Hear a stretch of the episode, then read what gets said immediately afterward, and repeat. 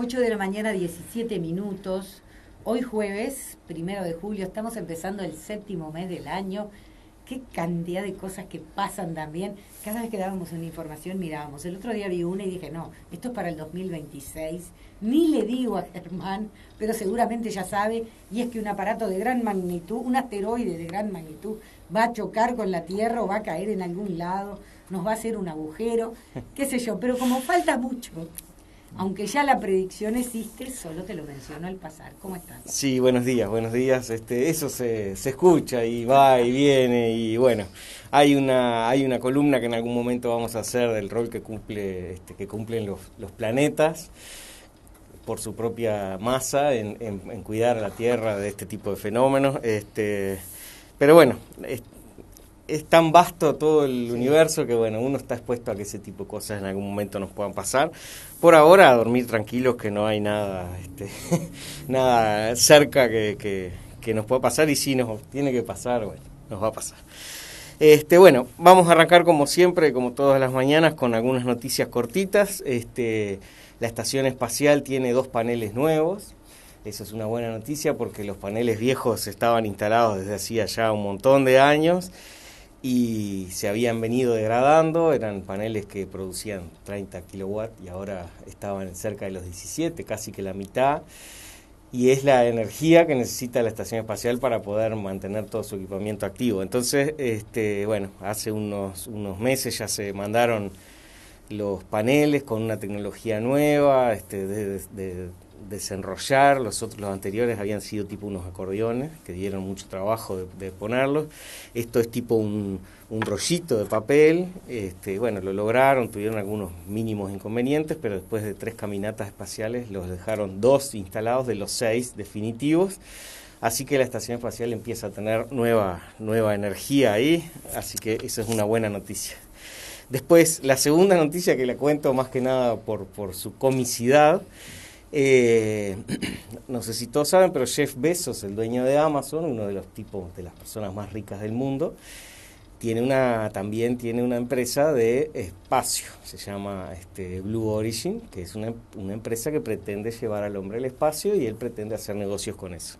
De hecho, ya tiene pronto su, su dispositivo y anunció que va a ser el primero en viajar. La primer prueba con humanos de su transbordador va a ser él. Él va a ir sentado él, su hermano y hay un tercer lugar que está a la venta por cerca de 8 millones o algo así.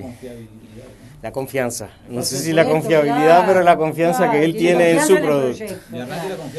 Pero lo cómico de esto, y por eso lo comentamos, es que más de 120 mil personas firmaron una petición en, en esta página famosa que ha generado mucho lío, que se llama Change, change.org en la cual la gente manifiesta cuando quiere cambiar algo.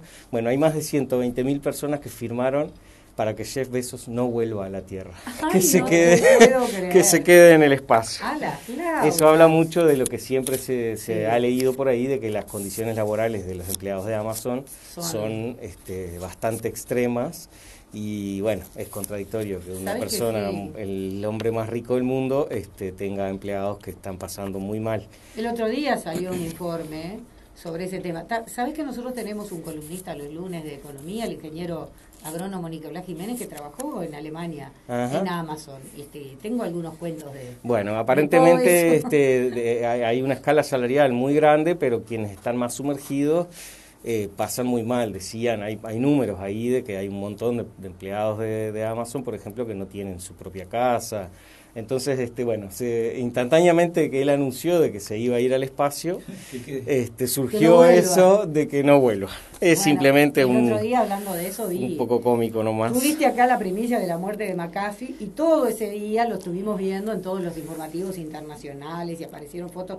Ah, realmente me pareció sacado de, ¿no? Sí, sin Sacado, es una persona con problemas. Sin duda, sin duda, sin Se duda. sacaba foto con armas, cuando es un hombre con otra este, que hizo un trabajo espectacular. La comunidad científica perdió a un gran cerebro, pero igual ya era una persona mayor, este, ya estaba perdida hace años con el tema este, de drogas, sin duda, sin duda, sin duda, sí, la verdad que venía. Sí, venía, venía, muy embromada la cosa. Sí, sí, sí. Tal cual. Bueno, entonces de esto de Jeff Bezos, para no dejarlo solo en eso, este, eh, su primer vuelo va a ser ahora el 20 de julio con una, la nave se llama New Shepard, que Shepard era el apellido del primer estadounidense que llegó al espacio. Este, y bueno, y va, es una nave que se supone que va a llegar al borde ahí a los 100 kilómetros, va a subir 100 kilómetros y eso se supone que es el borde de entre el espacio, salir al espacio. Hay como una medida ahí que se disputa y bueno, él va, él, él, va, él va a vender eso de la fotito en la cual se ve el horizonte torcido, digamos que, que bueno. Este es, un, es sin duda que eso yo creo que es, es lo que se viene para la gente con mucho dinero que ya no tiene lugares para conocer en el mundo, bueno, ahora empieza ahí, que no está mal porque genera recursos para que otros sigan investigando, que a la larga este, terminará beneficiándonos a todos. Bueno, y el tema, el tema principal que queríamos tratar hoy es este ya hemos venido hablando muchas veces de lo que es la inteligencia artificial, es lo que se nos viene, es lo que la gurizada joven cada vez va a convivir más con ellos. Pero justo esta semana surgieron unos datos bien interesantes que, vale la pena pensar. ¿Se acuerdan que habíamos hablado hace unos años, hace unos años, hace unos programas, de que eh, el auto autónomo de, Elon Musk podía manejar solo, ya estaba probado de que no generaba accidentes, de que, de que en la mayoría de los casos se conduce sin ningún tipo de problema, pero no lo dejan por el dilema moral que tienen las, las inteligencias artificiales la inteligencia artificial puede tomar decisiones, pero cuando se, eh, se, enfrenta a una decisión que no es técnica, que no es científica, sino que es moral, por ejemplo, el caso que poníamos es de que un auto sabe que por la velocidad que viene va a, va a chocar y tiene tres lugares para elegir, una se pone siempre los mismos casos, una madre embarazada, un conjunto de niños o un conjunto de ancianos la decisión de a quién pecha ese auto, sabiendo que tiene que pechar porque no hay otra alternativa, esa decisión la tiene que tomar un humano, no la puede tomar una máquina. Eh, eso tiene trancado, ese dilema moral, tiene trancado un montón de inteligencias artificiales que están prontas, pero que bueno, al final llegan a, a ese punto en el cual alguien tiene que tomar una decisión que es nefasta y eso no lo puede tomar este, la inteligencia artificial. Pero esta, en estos días se publicó un informe en la, en la IEEE Spectrum, para el que lo quiera profundizar un poco más, que es una revista científica, eh, de que eh, hay, hay, una red, la, red neuronal más grande, así como, como barata de usar, es una que, que se llama OpenAI, que fue fundada o, o creada por, también puso dinero Elon Musk y Microsoft y las grandes empresas, que es una red neuronal que está disponible para, para, algunos científicos no asociados a un producto, a un, a un proyecto específico. Si uno quiere, quisiera probar eso, podría pagar y ir y probarlo. Eh, bueno, de alguna de estas universidades más grandes hicieron la prueba. Hay un, un, cuento famoso, es que entran dos personas a un bar y lo que se busca es que la inteligencia artificial nos conteste. Esta es una inteligencia artificial conversacional que se llaman, que es para generar diálogo. Google está avanzadísimo en eso. Bueno, hubo un conjunto de, científicos que decidieron probar. Vamos a probar. Entonces ellos le daban el principio del diálogo, que decía un billete de 5 dólares entra a un bar y, y la inteligencia artificial les contestaba, les, les armaba el resto de la frase. En muchos casos fue cualquier tontería, pero al final la inteligencia artificial empezó a contestar este, cosas interesantes. Pero lo más relevante de esto y lo más preocupante a su vez es que, por ejemplo, si ellos ponían eh, una persona entra a un bar y, toda la, inteligencia artificial le armaba toda una frase espectacular, pero empezaron a notar de que la inteligencia, esa inteligencia artificial tiene creados estereotipos de las personas. Entonces, por ejemplo, si decían este, un ateo entra a un bar y, y ahí la, la, inteligencia artificial ponía, entra al bar y se junta con un amigo y toman una... Mm. Si un católico entra... pero empezaron a notar que, por ejemplo, si ponían la palabra musulmán, un 60% de la, de la continuación de la frase, 60%, terminaba en violencia. Solamente por haber usado la palabra musulmán. Entonces, ¿qué quiere decir eso? Bueno, que esa inteligencia artificial que se alimenta, las inteligencias artificiales son cada vez mejores cuanto más grande es el volumen de información que tienen. Para esta inteligencia artificial en particular le habían dado como alimentación un conjunto de datos de Internet, le, bajaron un montón de páginas de todas diversas, elegidas al azar, y le tiraron, por ejemplo, toda la Wikipedia, muchísima información. Y bueno, empezaron a hablar con ella.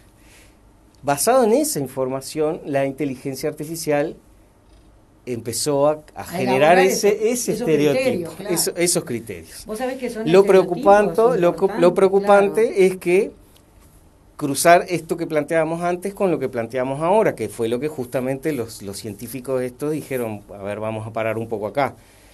Imagínense esa situación de que el, el musulmán, por lo que se lee en la prensa, uno podría asociar a que tiene una, una predisposición hacia la violencia mayor que una persona que, no es musulmana que puede ser real, pero que la inteligencia artificial, la, la, la, duda que se plantea y que está generando un debate es, ¿la inteligencia artificial debe usar esa información para tomar decisiones? ¿Ah? Porque si cruzamos eso con la información anterior de que el auto tiene que tomar una decisión, el auto podría también intuir o inferir por, la, por, por lo que ve, tengamos en cuenta que el auto cuando maneja solo, identifica todo lo que viene en su vuelta, ¿no? Por ejemplo, si es un niño, basado en la inteligencia artificial, el auto, por la, por la figura humana, la silueta humana, deduce que es un niño o deduce que es una mujer embarazada. Eso lo hace él. Imaginemos que ese auto deduzca que esa persona, por algún motivo, es musulmana, probablemente cambie la decisión de su, cambie su decisión. Viste que eso se reduce, a ver, se reduce a un tema filosófico que es a la concepción de que nosotros los occidentales y cristianos, aunque muchos sean ateos, vamos a ponerlo igualmente en ese mundo occidental y cristiano, tenemos al resto del mundo. Es lo que nosotros hemos dominado, el mundo intelectual. El tema es que el otro mundo es mucho mayor e involucra mucho más personas que a nosotros. Bueno, esa es la verdadera historia. Es, tal cual, sin duda. Ellos Entonces, son más que nosotros. Eh, tal cual. Entonces, este, y es algo que uno no conoce, pero que, está, son realidades bien distintas. Siempre se habla mucho de los derechos de las mujeres y en realidad hay muchísimas mujeres que no, todavía no tienen derechos. pero bueno, nos estamos yendo del, lo que plantea esta, esta discusión o este, este razonamiento de estos científicos es que claramente una, una inteligencia artificial que va a tomar decisiones de un tipo, de ese tipo, digamos, que, pueda llegar a decidir sobre una sobre la condición de una vida humana o no, tengamos en cuenta que estas inteligencias artificiales también ya toman decisiones médicas. Hoy en día uno de los mayores usos que está teniendo la inteligencia artificial es en hacer diagnósticos de pacientes enfermos, porque basado en, en un conjunto de datos puede llegar a diagnosticar una enfermedad muy bien. Entonces, esa información, si la cruzamos con esta otra de los estereotipos, de, este, puede llegar a generar un conflicto moral eh, extremadamente grande. Es ese más que nada el razonamiento que queríamos plantear, pero a su vez tengamos en cuenta que las inteligencias artificiales, si bien Elon Musk y Bill Gates y todos dicen que advierten de que puede ser un gran problema para la humanidad en muchos años por este tipo de cosas, también tengamos en cuenta de que, por ejemplo, la semana pasada Google anunció de que el chip, un chip que ellos tienen, que va dentro de muchos de los dispositivos, que es, específico para hacer cuentas de, de, redes neuronales y de inteligencia artificial, ese chip fue, está en la versión 4 y fue generado por una inteligencia artificial, el propio chip. Entonces, eh, ya tenemos eh, drones que son generados por inteligencia artificial y se sabe que son extremadamente eh, perfectos, digamos. Ya tenemos procedimientos que son generados por inteligencias artificiales y son muy buenos. Ya tenemos este, los bots estos que uno no sabe si está hablando con una máquina o con una computadora y hay inteligencia artificial. Entonces, es un mundo que se nos viene abriendo, que está buenísimo, que va a facilitar muchísimo a mucha gente, pero también tenemos que ver cómo se enseña esa inteligencia artificial para que, bueno, trate de tomar las decisiones más neutras que se puedan para no meter la pata, digamos. Muy bien. ¿Tenemos algo más para hoy con eso? Quedamos con, eso, y lo dejamos este, para que la gente la, quede, la quede elaborando. Seguramente, Germán, claro que sí. Todo, Viste que, a ver, pasamos de la computadora al ser humano, a la filosofía, a las religiones, a la política en definitiva, a los controles. bueno, seguimos el jueves. Muchas gracias.